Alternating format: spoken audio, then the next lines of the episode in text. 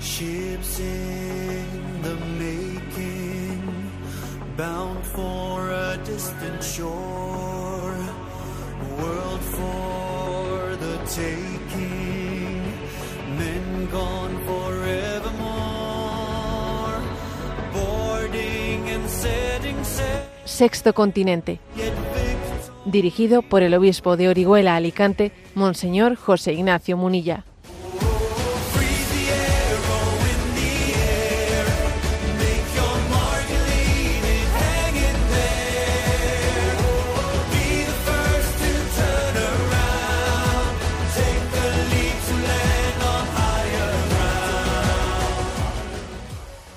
Un cordial saludo a todos los oyentes de Radio María.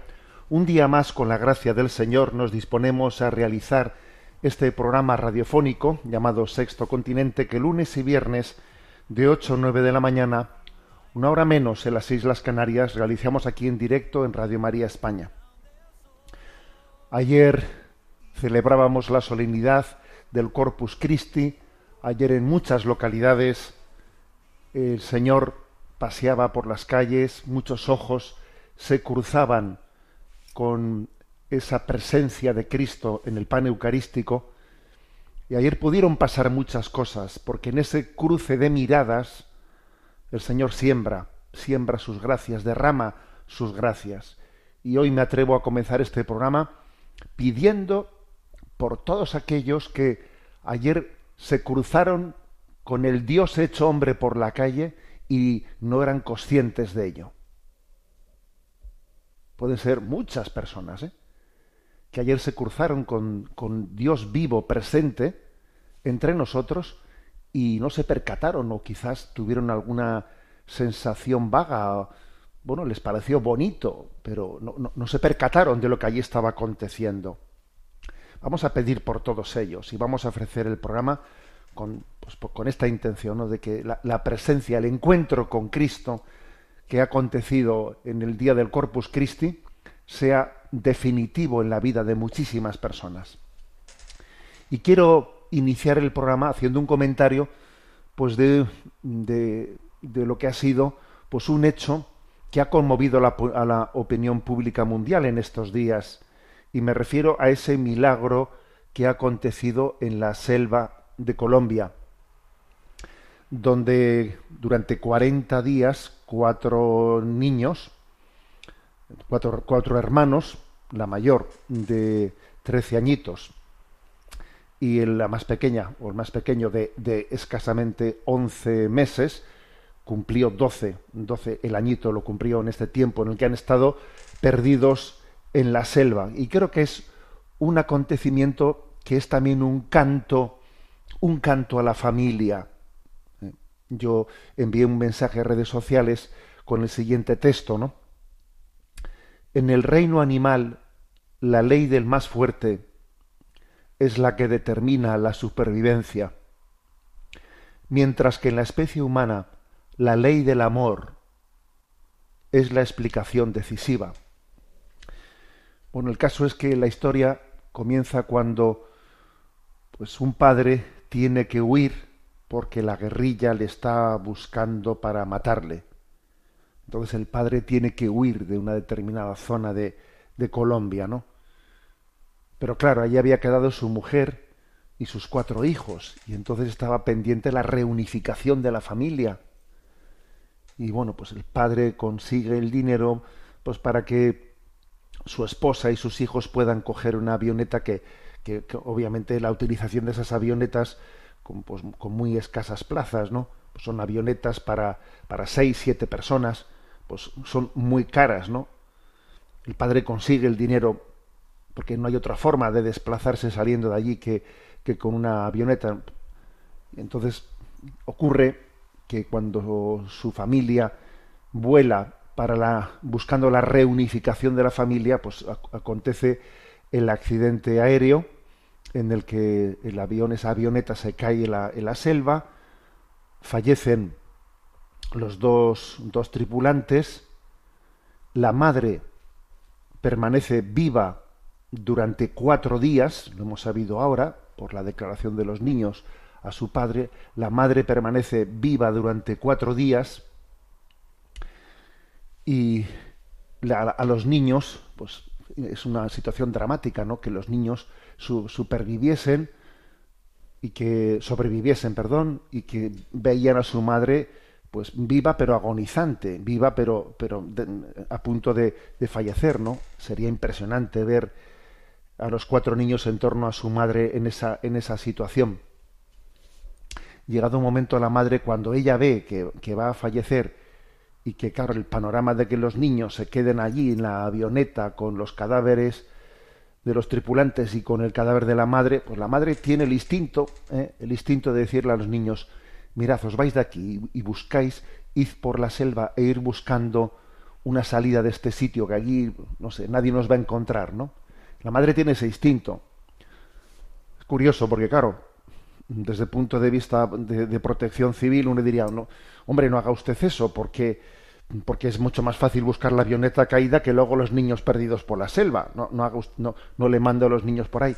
Pero mira, el instinto de la madre en ese momento en que fallecía es lo que le salió. Quizás porque la madre pensó, ¿cómo se van a quedar aquí los niños en torno a la madre muerta, viendo cómo el cadáver se descompone?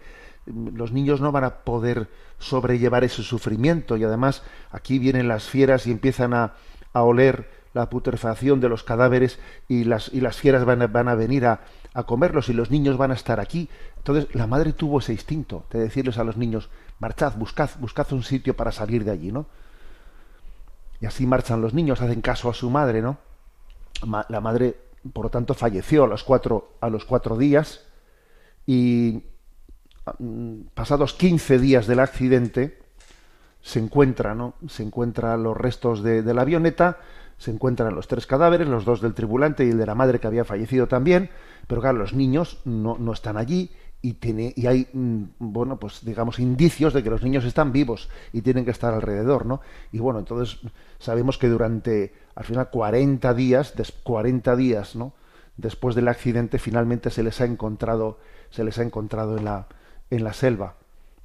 Hemos sabido también por el por el padre que eh, los helicópteros que estaban buscando y rastreando habían tirado, habían lanzado algunos kits de, mm, con alimentos y los niños habían encontrado uno de esos eh, kits de alimentos lanzados desde, eh, desde los helicópteros, con el cual pues pudieron, pudieron también sobrevivir durante unos días con ese kit de alimentos. ¿no? Bueno, lo que a mí me parece que es impresionante es la, la historia de una familia buscando buscando encontrarse, buscando la reunificación de la familia, la familia unida, la familia unida. Eso me parece impresionante, ¿no? Es, es como una metáfora de la vida, ¿no? Y sin, sin olvidar que todavía el último capítulo está por escribir. El último capítulo que está por escribir es que la familia se, se junte entera en el cielo se junten todos ellos y entonces en ese gran reencuentro, ¿no? Reciban, reciban el, el don que Dios les sembró en sus corazones, porque la familia es un milagro. Cada familia es un milagro y tenemos que conservar su unidad, tenemos que conservar su comunión, no permitir que el maligno siembre en, en nosotros discordias, no permitir que el maligno siembre en nosotros, pues, que, bueno, que porque es, tremendo el demonio, ¿no? Cuando siembra en nosotros un no aguantarnos mutuamente, no ser capaces de soportar los defectos del otro, ¿no? Etcétera, etcétera, ¿no? Cuando uno acontecen estas cosas, ¿no? Y uno ve como en su familia, él, él, estoy siendo tentado, ¿no? Estoy siendo tentado contra la unidad de la familia, contra la comunión de la familia, y ahora uno ve como una familia lucha, lo da todo por vivir unidos, ¿no? Pues dice uno, madre mía, madre mía. Creo que la providencia ha permitido, ¿no? Que un caso como este, pues se haga presente ante la opinión pública mundial para que valoremos el don de la familia, para que la valoremos, para que nos demos cuenta de, de cómo se puede llegar a luchar por estar unidos, unidos, en comunión, en comunión. Y yo creo que ojalá, ¿no? Este, este acontecimiento también suscite, suscite conversiones, suscite llamadas, ¿no? A decir, pero si lo más importante de mi vida es mi familia, si me, si me estoy desviando, si me estoy dejando tentar, si me estoy distrayendo en cosas que no van a ningún lado. A ver, que lo importante es que la familia se mantenga unida. ¿eh? Por eso, por eso luchamos, por eso lo damos todo, por eso relativizamos todo, ¿no? Y esos niños obedeci- obedeciendo a su madre, estando en torno a su madre, acompañándola en esos cuatro días de agonía. Luego, pues esa niña, esa niña mayor, ¿no? Bueno, mayor, la, la niña de 13 años, luchando por sus hermanos pequeños. ¿Cuántas veces hemos escuchado de manos de nuestros, de labios de nuestros padres cuando éramos pequeños? No, cuida de tus hermanos pequeños. Cuida de tus hermanos pequeños. Cuida de tus hermanos débiles. Eso lo hemos escuchado también esta niña, Leslie se llama de 13 años, lo habría escuchado muchas veces de sus padres. Tú cuida de tus hermanos pequeños y vaya que se lo hizo. Bendita familia, bendito milagro de la vida que tenemos que custodiar, ¿no? Frente a esta cultura que desprecia la vida, ignora su valor sagrado, deforma la familia, ataca a la institución más sagrada que es el matrimonio, en torno a la cual se forja ese, ese don que es la familia que nos prepara ¿no? para, para el cielo.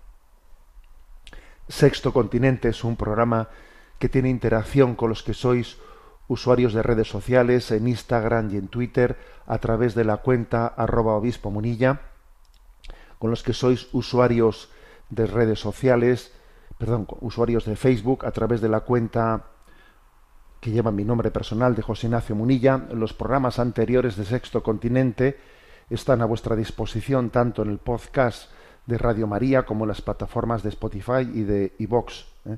con el nombre de Sexto Continente. También hay una página web multimedia www.enticonfio.org en la que encontráis pues no solo los programas de Sexto Continente, sino también otros materiales que, que vamos poco a poco elaborando para la evangelización.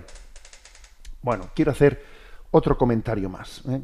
aparte de este comentario de actualidad, de ese milagro en la selva, de supervivencia de esos cuatro niños, hay también un comentario interesante que creo que hay que hacer en este mes de junio, porque este mes de junio está consagrado al corazón de Jesús. Pero héteme aquí ¿eh? que en estos últimos años resulta que este mes de junio se está convirtiendo, o, se pretende, ¿no? Se pretende convertir el mes de junio en el mes del orgullo LGTB. Y así se plantea, y en muchas instituciones públicas, pues se ponen banderas, ¿eh? las banderas del arco iris, como si esa bandera representase al movimiento LGTB, como si fuese eh, pues algo nacido, nacido de, del movimiento LGTB, la, eh, la, bandera del arco iris. Y bueno, pues por ejemplo, pues eh, resulta que las instituciones europeas cambian las, cambian allí todas las banderas de las naciones por todas, todas ellas, pues las banderas de las naciones son sustituidas por la bandera LGTB. En la Casa Blanca, el Capitolio, allí de repente ondea la bandera LGTB. Hasta la misma embajada de Estados Unidos en el Vaticano ha puesto ¿no? en su balcón la bandera LGTB. Y ayer el presidente Biden enviaba eh, por redes sociales, por Twitter, un mensaje y el mensaje con una foto ¿no? de cómo la bandera la bandera LGTB está en la Casa Blanca decía el mensaje el presidente Biden hoy la casa de, del pueblo tu casa le llama así a la Casa Blanca envía un mensaje claro al país y al mundo América es una nación de orgullo y le ha contestado a las pocas horas, hace ocho, hora, ocho horas, le ha contestado en redes sociales, en Twitter, el obispo de la diócesis de Tyler, de Texas, ¿eh? El obispo que se llama Joseph Strickland. Bueno, pues le ha contestado lo siguiente. ¿eh? Eh, vamos, recuerdo que el mensaje de Biden era que con esta fotografía de la bandera LGTB ondeando ¿no? en la Casa Blanca, el mensaje que se enviaba al país y al mundo era que América es una nación de orgullo. Y lo que el obispo de Tyler le ha contestado es, me temo que tiene razón, señor presidente. Pero recuerde, el orgullo viene antes de la caída. Es curioso esta respuesta que le ha dado. ¿eh? Dice Biden, ¿no? En su cuenta de Twitter. América es una nación de orgullo. Hace referencia al, al orgullo LGTB, ¿no? Y le responde el obispo, sí, señor eh, presidente, pero recuerde que el orgullo viene antes de la caída. Enorgullecerse del orgullo es muy poco inteligente, porque el orgullo viene antes de la, de la caída, y así sucedió, ¿no? También en la historia, en la historia sagrada. Bueno, entonces, esto podría tener distintas lecturas. Bueno, una lectura, quizás la más material o práctica, es la de decir que señor presidente de Estados Unidos eh, está violando las propias nor- normativas y códigos de utilización de banderas, porque lo dice explícitamente esos códigos y utilización de banderas que ninguna otra bandera debe de colocarse por encima o al mismo nivel que la bandera de, pues patria de Estados Unidos, lo dice la normativa norteamericana, pero claro, esa sería una, una contestación que como os podéis imaginar, bueno, pues es más de utilización interna y no es, no es en la que yo me voy a, me voy a apoyar, ¿no? Yo lo que me voy a apoyar es en otra cosa, es en entender cómo una imagen, una imagen bíblica, que es la imagen del arco iris, ¿eh? que fue, que es todo un símbolo bíblico, eh, pues se ha, se ha desfigurado completamente, porque tenemos que ir al capítulo noveno del Génesis, versículo del 8 al 15, para descubrir que el arco iris es la imagen de la alianza. ¿Eh? Allí dice,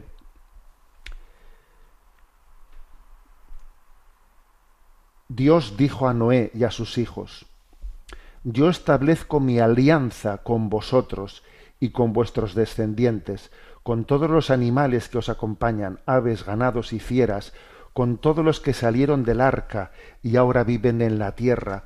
Establezco, pues, mi alianza con vosotros. El diluvio no volverá a destruir criatura alguna, ni habrá otro diluvio que devaste la tierra. Y Dios añadió, Esta es la señal de la alianza que establezco con vosotros y con todo lo que vive con vosotros para todas las generaciones. Pondré mi arco en el cielo como señal de mi alianza con la tierra. Bueno, es curioso. ¿eh? Eh, esta es la imagen bíblica de cómo el arco iris es imagen de la alianza de Dios con el hombre. Y ahora, curiosamente, el arco iris se utiliza de una manera en la que pasa de, pasa de ser signo de la alianza, de la alianza con Dios, a ser signo de la, del orgullo, del orgullo en el que el hombre se desvincula, se desvincula con Dios, se desvincula de Dios, se desvincula de la ley natural, ¿no? Se desvincula de la realidad. ¿eh? Es una, un signo de la desvinculación, del orgullo es la prevalencia del deseo por encima de la realidad, del- de, la, de la ley de Dios, de la ley natural. La naturaleza dirá lo que, lo que le dé la gana, pero, pero yo soy el que decido qué es ser hombre, qué es ser mujer, yo soy el que decido qué es el matrimonio, yo decido, ¿no? Porque yo tengo un orgullo, un orgullo propio por encima ¿eh? de la naturaleza. Y entonces es que resulta que el arco iris, que era signo de la alianza, pasa a ser una especie de torre de Babel que se eleva, ¿eh? desafiante, ¿no? Que se eleva de- desafiante diciendo, yo tengo orgullo y tengo mi proyecto propio, ¿no? Curioso. Es como coger un símbolo y darle la vuelta al calcetín. El, arco iris es el signo de la alianza, es el signo de, de cómo Dios ha tenido la misericordia de unirse a nosotros. Más aún, ese, muchos padres de la Iglesia eh, subrayan que ese arco iris es la imagen de la humanidad de Jesucristo. Dios ha establecido un arco, un puente entre la divinidad y la humanidad, y ese puente que Dios ha trazado entre la divinidad y la humanidad es la humanidad de Jesucristo. La humanidad de Jesucristo es, está expresada en por muchos padres de la Iglesia en esa imagen del arco iris, imagen de la alianza. Dios ha hecho alianza, ha hecho alianza con nosotros. Entonces, claro, pues es que la respuesta que le ha dado el obispo de Tyler de Texas a Biden, que es una respuesta reciente, ¿eh? que se la ha dado hace ocho o nueve horas. La respuesta me parece ¿eh? cuando, cuando Biden enseña la bandera y dice América es una nación de orgullo. Le dice me temo que tiene usted razón, señor presidente, pero recuerde el orgullo viene antes de la caída. Y además, ¿eh? pues recordemos cómo la torre de Babel cayó, cayó estrepitosamente, ¿no? Porque todo aquello que se construye sobre, sobre, sobre el barro no tiene consistencia. Y cuántas ideologías ¿no? que, que, se han erguido, que parecían invencibles, pues se han desmoronado, se han desmoronado porque tenían los pies de barro. Y esto también tiene los pies de barro. La ideología de género, la ideología LGTB, tiene los pies de barro. Está construida contra, contra la propia naturaleza, está construida contra el propio ser del hombre, contra esa diferencia de dualidad sexual en la que Dios nos ha creado, está construida en contra de la realidad, ¿no? Entonces, obviamente, va a caer. Es más, por mucho que parezca que políticamente está venciendo, está cayendo, porque no hace más que generar heridas, heridas y más heridas. La prueba de que no tiene consistencia es que por mucho que se esté forzando políticamente su, su, eh, bueno, pues su introducción a la fuerza, ¿no? Sin embargo, no hace más que generar personas más heridas y heridas. Y, lo estamos viendo como, como tocan a la puerta de la iglesia tantísimas personas destrozadas y heridas que han visto pues que forzar la realidad no les lleva más que a la infelicidad. ¿eh? A la infelicidad. Bueno, pues esta es una, eh, creo que un, un argumento, ¿no? Una, una, una reflexión, podríamos decir, de, de, de actualidad, porque lo que es cierto es que incluso en algunos lugares de Estados Unidos, con valentía, ha habido grupos de fieles que están poniendo vallas publicitarias recordando que, que el mes de junio es el mes del corazón de Jesús. ¿eh? Hay grandes vallas publicitarias en Estados Unidos con la imagen del corazón de Jesús y el Inmaculado Corazón de María, diciendo, junio está dedicado al Sagrado Corazón de Jesús. Cristo es Rey. Y son grandes vallas publicitarias, porque está aconteciendo eh, pues, esa gran batalla, ¿no? Esa gran batalla cultural en la que no nos podemos esconder y a la que tenemos que dar razón, razón de nuestra fe, que es la esperanza de la felicidad de un mundo ¿no? que, que, sufre por no, por haber perdido el sentido, por haber perdido el sentido. Bien, tenemos un momento de oración y en este contexto del mes del corazón de Jesús escuchamos esta canción de Me basta, me basta, compuesta por, por Gonzalo Mazarrasa y cantada por la Fraternidad Seglar del Corazón de Cristo. Me basta tu gracia, me basta saber que estás aquí. También es una canción clave ¿no? para cantar en el día de, del Corpus Christi. Me basta con saber que estás aquí en la Eucaristía. Me basta con saber que tu gracia no me va a faltar.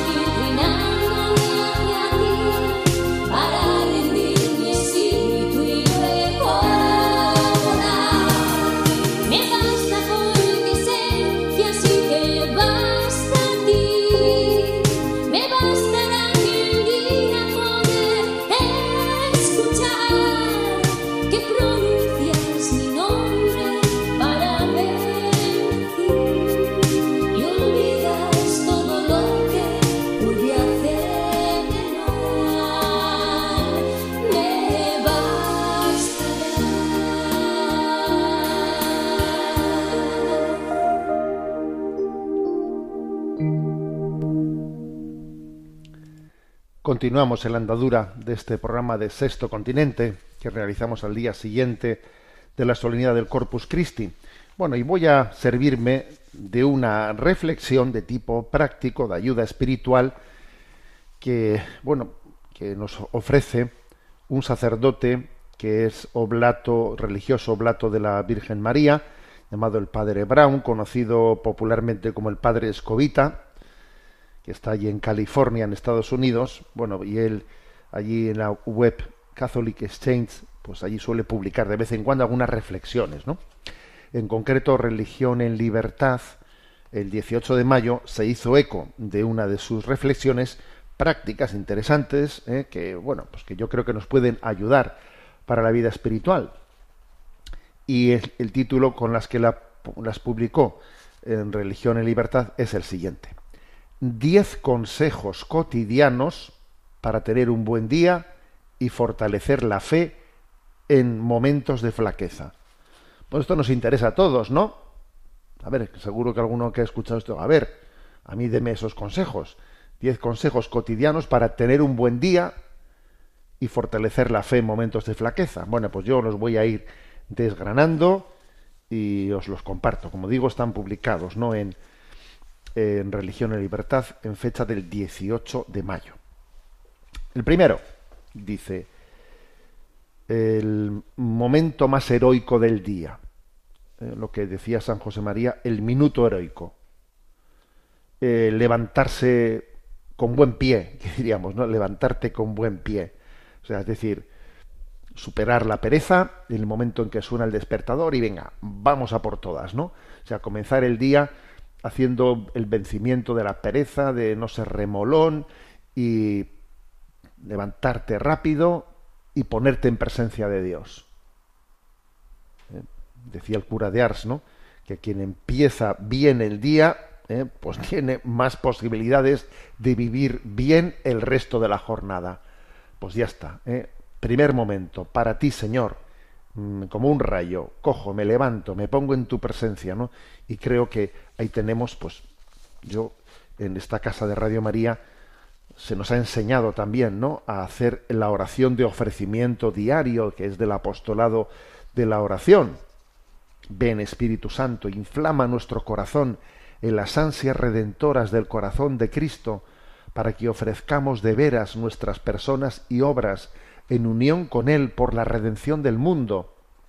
Señor mío y Dios mío Jesucristo, por el corazón inmaculado de María, me consagro a tu corazón y me ofrezco contigo al Padre en tu santo sacrificio del altar, con mi oración y mi trabajo, sufrimientos y alegrías de hoy, en reparación de nuestros pecados y para que venga a nosotros tu reino. A ver, yo es la oración que suelo, que suelo hacer en el momento en que allí suena el despertador. Venga, vamos a por ello. Pegamos un, venga, y hacemos esta oración. Oración de ofrecimiento diario del apostolado a la oración. Creo que puede ser la manera de, eh, de iniciar clave el día. Segundo consejo que él da. ¿eh? Bueno, pues el segundo consejo es, eh, es curioso, ¿no? Es hecha mano de la carta de Santiago, capítulo primero, versículo 19, donde dice, Tened esto presente, mis queridos hermanos, que toda persona sea pronta para escuchar, lenta para hablar y lenta a la ira. Es decir, eh, una manera de, de vivir bien la vida es no dejándonos llevar por los primeros impulsos. Por los primeros impulsos no te puedes dejar llevar. De hecho, si te dejas llevar por el primer impulso, pues no te levantas de la cama rápidamente, te quedas remoloneando. Eso lo primero. O sea, no es sabio dejarse llevar por los primeros impulsos, ¿no? Dice que toda persona sea pronta para escuchar, lenta para hablar, lenta a la cólera, lenta a la ira, ¿no? O sea, tener, esto en cuenta. Yo no debo de llevar, dejarme llevar por la carne y la sangre. La carne y la sangre no son las que deben de marcar el ritmo de mi vida, sino el espíritu. ¿Tú qué te dejas llevar de la carne y de la sangre? ¿O buscas eh, que sea la voz del espíritu la que, la que marque el discernimiento de tu vida? Bueno, por eso dice aquí, eh, dominar nuestros primeros impulsos, ¿no?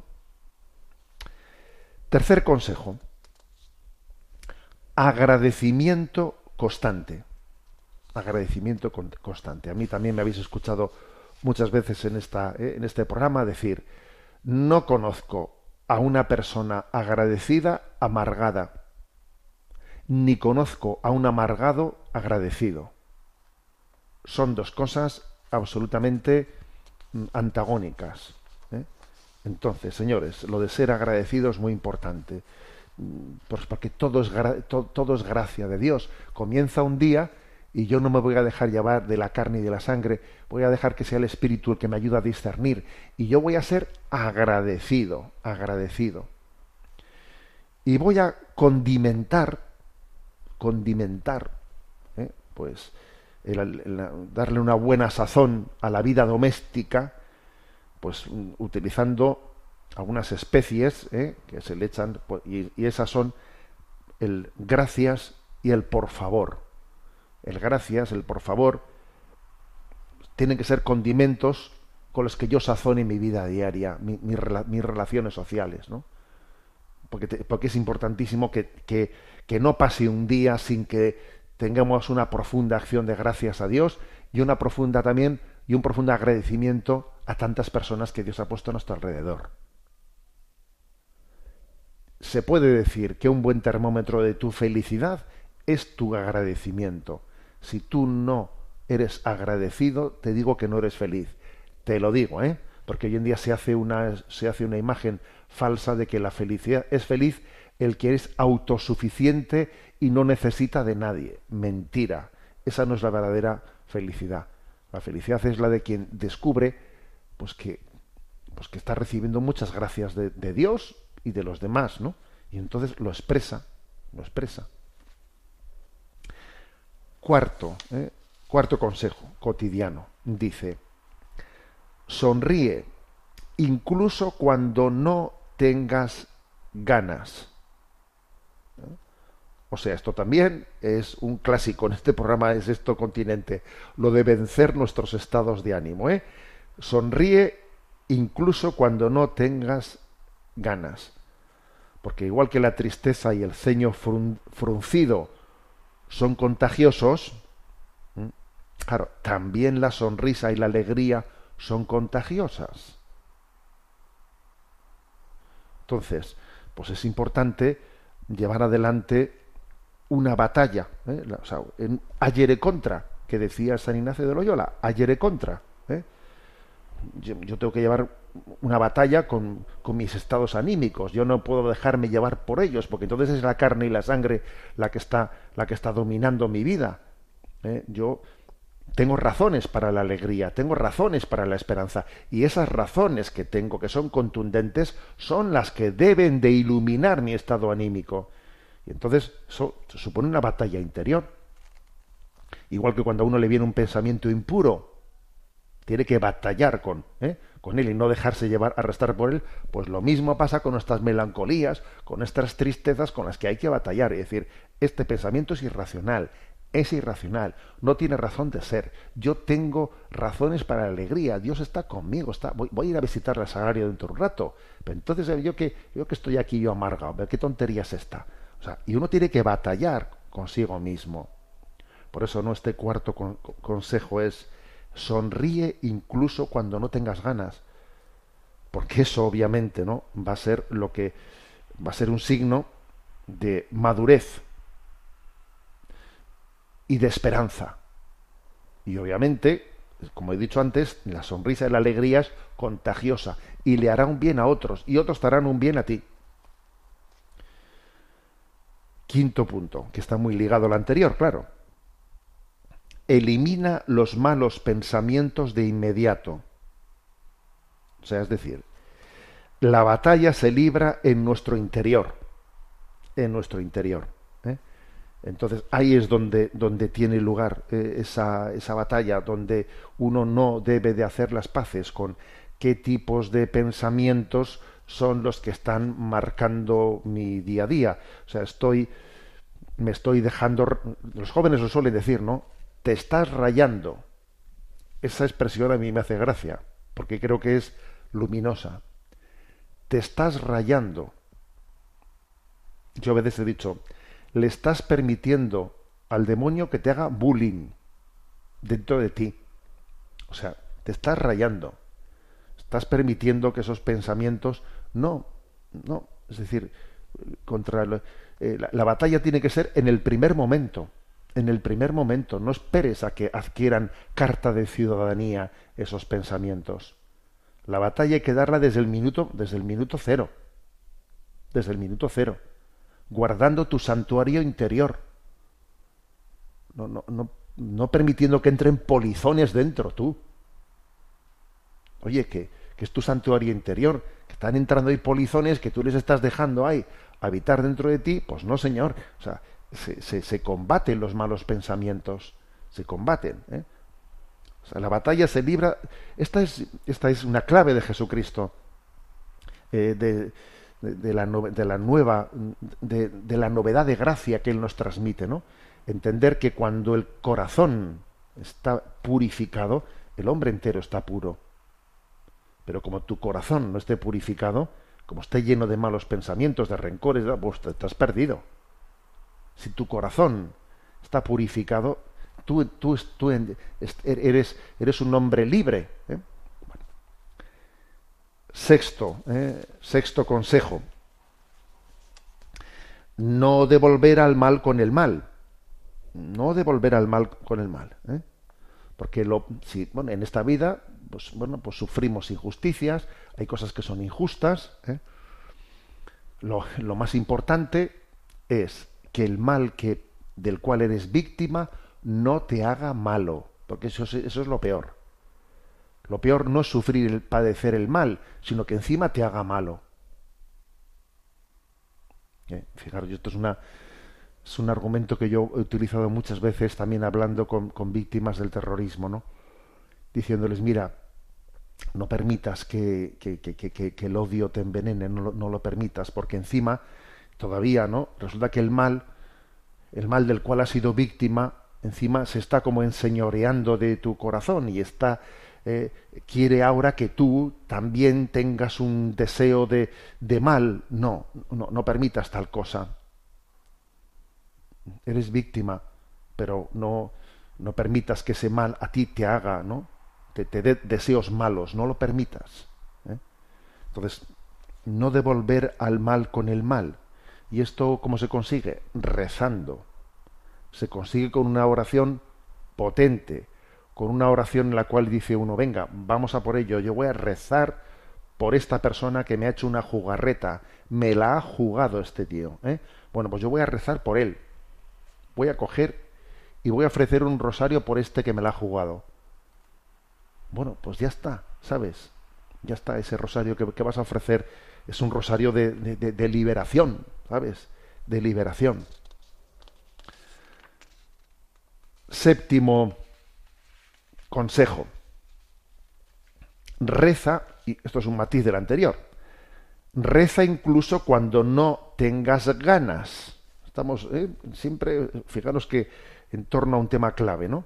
Que es vencer nuestra, ¿eh? nuestra tendencia, nuestras tendencias interiores. Hay una, hay una frase de Karl Rahner, que fue un jesuita eh, en el siglo XX, pues bastante conocido, que Karl Rahner decía, el que solo hace oración cuando tiene ganas, quiere decir que se ha resignado a tener cada vez menos ganas de hacer oración. Eh, Lo repito, el que solo hace oración cuando tiene ganas, quiere decir que se ha resignado a tener cada vez menos ganas de hacer oración. Que no, hombre, que no nos podemos, que mi relación con Dios no puede estar supeditada a mis ganas. Y ahora te dice la gente, no, es que hay que, mi relación con Dios tiene que ser muy espontánea y sincera, ¿no? Luego cuando a mí me apetece, pues voy a misa, pero tiene que ser ir por apetencia, no por obligación. Madre mía, cómo nos meten goles, cómo nos meten goles sin que nos demos cuenta.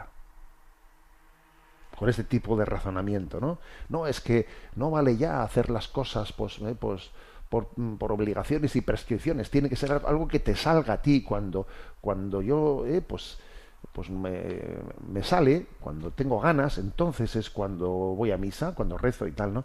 Madre mía, cómo, eh, de- desde luego el diablo es astuto, ¿eh? Es astuto cuando nos mete, ¿eh? la mete doblada, ¿eh? y, y- ahí resulta no pues que, que nos está metiendo un mensaje falso falso. Entonces lo cierto es que mi relación con Dios no puede estar dependiendo de mi estado anímico. No oye Dios es Dios independientemente de mis ganas. Y yo tengo que trascender mis ganas para relacionarme con Dios.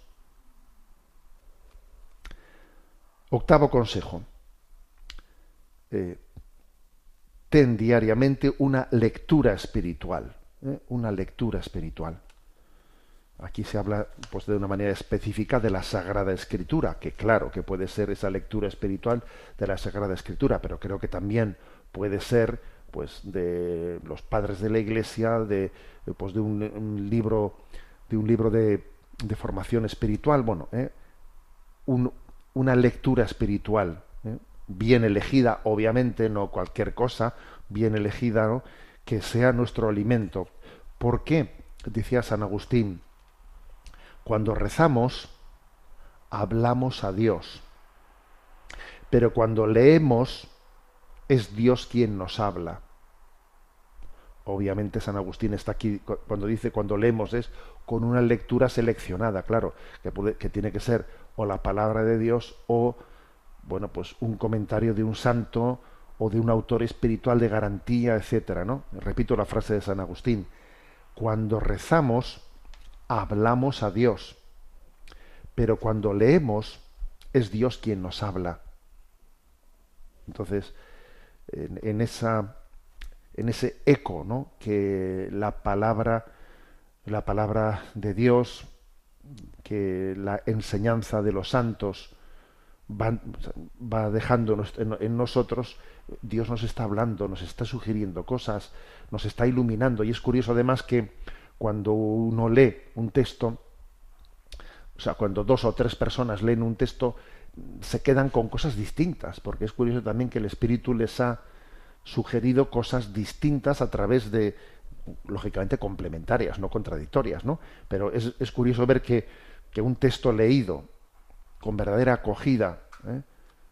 pues por distintos fieles, ilumina ¿eh? en, en, de forma complementaria a unos y a otros, porque no es el mismo momento que tiene uno que el que tiene otro. Entonces esa palabra ese texto bíblico, ese texto de los padres de la Iglesia, leído por una persona en este momento, en esta circunstancia, pues Dios le está hablando él, a él de una manera y al otro le está hablando de otra manera. ¿eh? Por eso que el texto de, San, de, esta cita de San Agustín, cuando rezamos hablamos a Dios, pero cuando leemos es Dios quien nos habla, tiene una gran, una gran verdad. Dios te ilumina a través de, de, esa palabra, de esa palabra de vida. Noveno consejo. Haz tu trabajo diario siempre, siempre mejor, dice aquí. O sea, haz tu trabajo para gloria de Dios. ¿eh? Para gloria de Dios. Hacer las cosas no chapuceando, eh, no quitándote el trabajo de encima, diciendo a ver si termino esto cuanto antes y ya termino y me voy y me. No, o sea, no, te quites las cosas de encima no estés deseando mm, a ver si acabo cuanto antes. Quítate ese, esa clave, eh, esa forma de vivir tu trabajo. Así no das gloria a Dios. Si estás ahí con una especie de asco de a ver si termino esto cuanto antes, ¿no? Y a ver si a ver si promulgan una, ley en la que la jornada laboral en vez de ocho horas sean sean cuatro. A ver si, a ver, mira, así no se puede ir por la vida así no estás trabajando bien. Así no estás dando gloria a Dios, así no te estás dignificando. Tienes que abordar tu trabajo con otro, con otro espíritu, con otro espíritu. Tiene que ser, tiene que ser un trabajo hecho, hecho con la conciencia de que Dios me ha dado unos talentos, me ha dado unos dones. Yo, que ya sé que me gustaría igual un trabajo distinto al que tengo. Bueno, pero es que ahora es, ahora es lo que hay. Entonces, como es lo que hay, yo voy a voy a dar gloria a Dios en, esto, en lo que tengo. Voy a dar gloria a Dios y voy a, y, voy a hacer de esto no, no, tampoco un lugar de perfeccionismo en el que yo quiero lucirme, en el que quiero quedar bien delante de los demás, en el que busco mi vanagloria, que también eso es un problema, que también eso es un problema. Malo es tener alergia al trabajo, malo es hacer del trabajo mi apego en el que yo quiero fundar mi, eh, mi, autoestima y que yo soy mejor que los demás y que entonces me siento superior a los demás. ¿eh? O sea, eso es también es otro, otro, otro gran daño. Por lo tanto, ¿no? Busca, haz tu trabajo para gloria de Dios. Por cierto, hay un texto clave Primera Corintios, capítulo 10, versículo 31, que dice, ya comáis, ya bebáis, y hagáis cualquier otra cosa, hacedlo todo para gloria de Dios. Y la mejor manera de hacer las cosas para gloria de Dios es hacerlas disfrutándolas. Voy a disfrutar las cosas, de las cosas bien hechas, no chapuceadas, no hechas de cualquier manera, ¿no? Y por último, el punto décimo, elige el último lugar y el trozo más pequeño. ¿Mm? Y el trozo más pequeño. Bueno, pues eso, que cuando, que cuando estamos siempre ¿no? en ese compartir las cosas, pues yo también goce, goce de, de la caridad, de no estar yo, yo, yo, yo siempre el primero, o cuando se reparte las cosas, esto para mí, y luego, luego ahí te queda cualquier cosa, ¿no? Que no sé si sabéis, per- permitidme un poco, un poquito de sentido del humor, que dice que había dos, ¿no? Que van a un restaurante, entonces piden, piden eh, dos chuletas, y entonces en una bandeja sirven dos chuletas, pero que eran muy desproporcionadas, ¿no? Una era, pues, una chuleta hermosa y grande, y la otra era bastante, ¿no? Bastante, digamos, chuchurría, y entonces coge uno, se sirve la grande, le deja la, otra para el otro, y le dice el otro, pero hombre, pero, pero ¿cómo has hecho eso? A mí no es que me importe, pero es que, jo, es que eso, eso que has hecho es una, una falta de educación, ¿no? Dice, ¿y cómo lo hubieses hecho tú? Dice, yo me hubiese servido eh, la pequeña. Dice, bueno, pues ahí la tienes para ti, le, dice, le dice el otro, ¿no? Bueno, fuera de, eh, de permitirme este, esta libertad de este, de este chiste aquí. A ver, es que, mm, es que la verdad es que el camino de la felicidad consiste, nos lo dice Jesús, pues elegir el último puesto que, que- que así, que así es como, como uno es feliz, ¿eh? No, no buscándose a sí mismo, es decir, pensando en los demás, pensando en los demás. Tú haz las cosas en clave de ¿qué- cómo te gustaría que actuasen contigo, cómo te gustaría, ¿no? Pues desde esa clave es desde la, desde la que uno vive feliz. ¿El otro lo hubiese hecho? Mira, el otro no tengo ni- ni lo sé ni me importa. O sea, yo solo sé que yo tengo que actuar pensando en cómo me gustaría eh, pues que los otros actuasen conmigo. Y eso va a ser clave. Por eso dice este décimo cons- consejo tú elige el último lugar y el trozo más pequeño.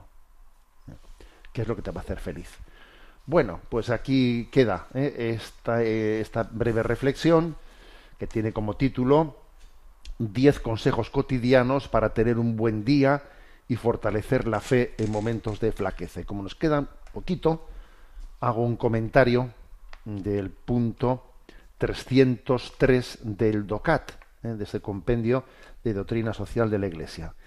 Que además la pregunta de hoy pues es un poco así, digamos, técnica. Dice, ¿qué quiere decir DURC? D-U-R-C. Y responde, la investigación acerca de aspectos relevantes de bioseguridad, DURC, que es una eh, traducción de, del inglés, de siglas del inglés, presenta ciertos trabajos que han revelado que hay conocimientos, productos o tecnologías que pueden ser mal utilizados. Con ellos, personas pueden dañar la vida y la salud de las personas, del medio ambiente o de otros bienes jurídicos. Bueno, estamos, recuerdo, dentro de un excurso mm, sobre la libertad mm, de, de investigación y su posible mal uso.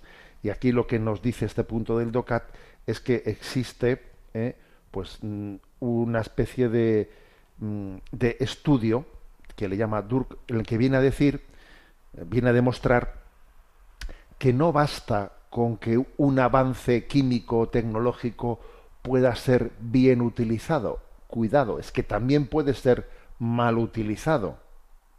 Pues, por ejemplo, imagínate, pues, pues una droga, puede ser bien utilizada o puede ser mal utilizada. Entonces, no es justificación moral suficiente el decir, oye, yo la he, yo la he producido, puede tener un buen uso, y como puede tener un buen uso, pues la ponga a disposición de todo el mundo, y luego cada uno, oye, que lo use bien o lo use mal. No, esto no, no, no, no es razón suficiente. Habrá que regular, habrá que regular su distribución, su venta, etcétera, teniendo en cuenta que puede ser mal usada. Porque, es así, porque tenemos que conocer cuál es la condición humana. ¿eh? Entonces, no basta con decir eso ya es responsabilidad de cada uno. No basta con decir eso. Porque tenemos que ser conscientes de, bueno, pues de que vivimos, de que vivimos en un, en un mundo en el que pues hay muchos, bueno, pues muchas tentaciones hacia el mal y tenemos no que facilitarlas, sino que ponerles trabas, obstáculos, ¿eh? barreras reales a la utilización perversa de bueno pues de, ciertos de ciertos avances tecnológicos que sí podrían ser bien utilizados pero pueden ser mal utilizados luego tiene que haber una reglamentación que de alguna manera ¿eh? pues discierna eh, o posibilite eh, o imposibilite la utilización para el mal de los avances tecnológicos. ¿no? Bueno, tenemos el tiempo cumplido. Me despido con la bendición de Dios Todopoderoso, Padre, Hijo y Espíritu Santo. Alabado sea Jesucristo.